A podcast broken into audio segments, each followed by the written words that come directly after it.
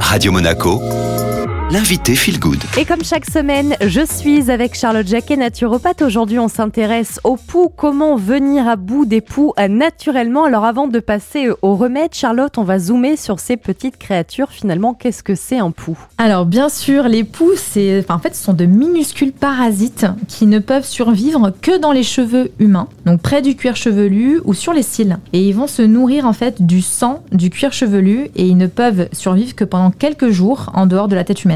Donc quand il y a une infestation de poux, eh bien vous pouvez trouver des poux et des lentes sur le cuir chevelu. Alors on passe maintenant au remède naturel. Qu'est-ce que vous nous recommandez? Alors déjà, ce que vous pouvez faire, c'est appliquer de l'huile de coco sur l'ensemble du cuir chevelu jusqu'aux pointes et laisser agir pendant 4-6 heures en recouvrant les cheveux avec un bonnet ou un film transparent.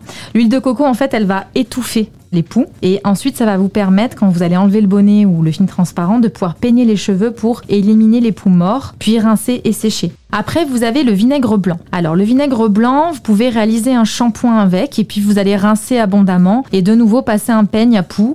Il y a aussi le bicarbonate de soude qui est très intéressant, qui est efficace lui contre les lentes. Euh, donc, vous pouvez mélanger de l'eau et du bicarbonate pour obtenir une sorte de pâte que vous allez appliquer sur, le cuir chevelu et vous allez bien masser. Puis après, rincer, faire un shampoing, peigner et éliminer les lentes.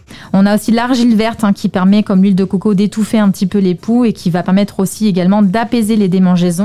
Et puis tous ces remèdes naturels, Charlotte, on peut les coupler aux shampoings anti-poux qui existent, qui sont vendus. Est-ce qu'on doit aussi prendre des précautions et euh, tout laver derrière? N'oubliez pas de laver les draps, les vêtements, les coussins, enfin tout ce qui va être en contact hein, euh, à environ 60 degrés. Et puis euh, traiter aussi les objets utilisés type brosse et peigne. Et si vous n'y arrivez pas, si c'est trop compliqué, il existe des centres anti-poux où ils vont vous aider, clairement, si vous n'en sortez pas, parce que parfois c'est quand même compliqué. Merci beaucoup, Charlotte. Donc, vous voilà paré, hein, si besoin, le podcast pour retrouver toutes les recettes naturelles anti-poux. Je vous le mets, hein, bien sûr, sur toutes les plateformes. Vous tapez Radio Monaco Feel Good, sur Ocha, Spotify ou encore Deezer. Charlotte, nous, on se retrouve la semaine prochaine et je vous laisse bien sûr profiter du retour de la musique. Très belle journée sur Radio Monaco.